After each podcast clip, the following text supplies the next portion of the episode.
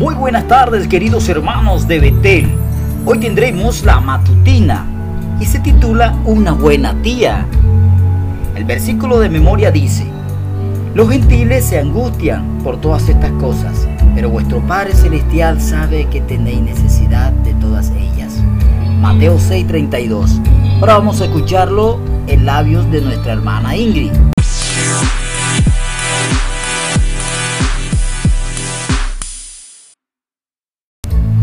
Buenas tardes queridos hermanos. Yo no tengo hijos, así que desde que nació mi sobrina mayor Alicia hace ya 18 años, me he esforzado por ser para ella una buena tía.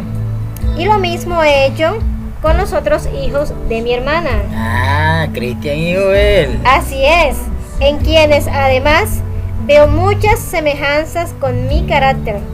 Me encanta ser su tía y como me encanta, intenta descubrir cuáles son las claves para hacerlo bien.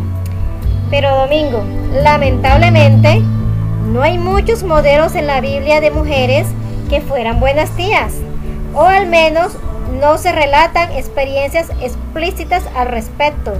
Pero si hay un caso que salvando las distancias me inspira mucho a ser la mejor influencia posible para los hijos de mi hermana. Es el caso de Joseba, tía de Joás y hermana de rey Ocosías. Hermano Domingo, ¿has escuchado esta historia? Mm, jamás he escuchado una historia como esa. Ok, no importa, vamos a escucharla, prestemos mucha atención.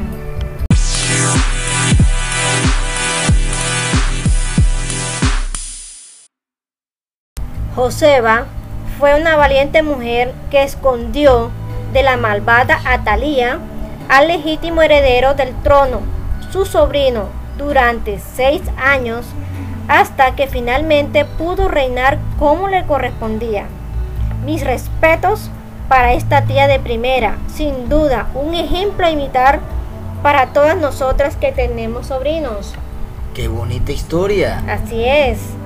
Dios quiera que nunca nos toque rescatar a nuestros sobrinos de situaciones tan difíciles como un intento de asesinato Dios quiera que sus vidas transcurran de una manera sencilla y serena, con los retos propios de llegar a ser mujeres y hombres de principios, que no es poco. Y Dios quiera que en su camino de niños a adultos, nosotras, sus tías, seamos para ellos un lugar de refugio, alguien a quien acudir, a quien contar sus cosas con toda confianza, alguien que sea una buena influencia para ellos en todos los sentidos, que les dé seguridad, estabilidad y raíces profundas.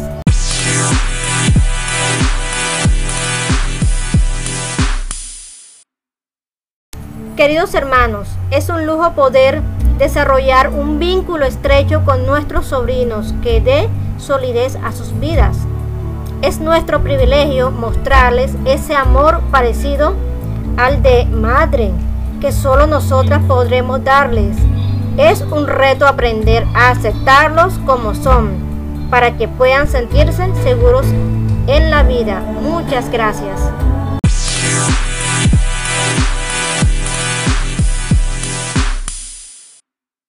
Y esta fue la matutina del día de hoy. Bendiciones para todos ustedes queridos hermanos. Tengan una noche feliz y un bello amanecer.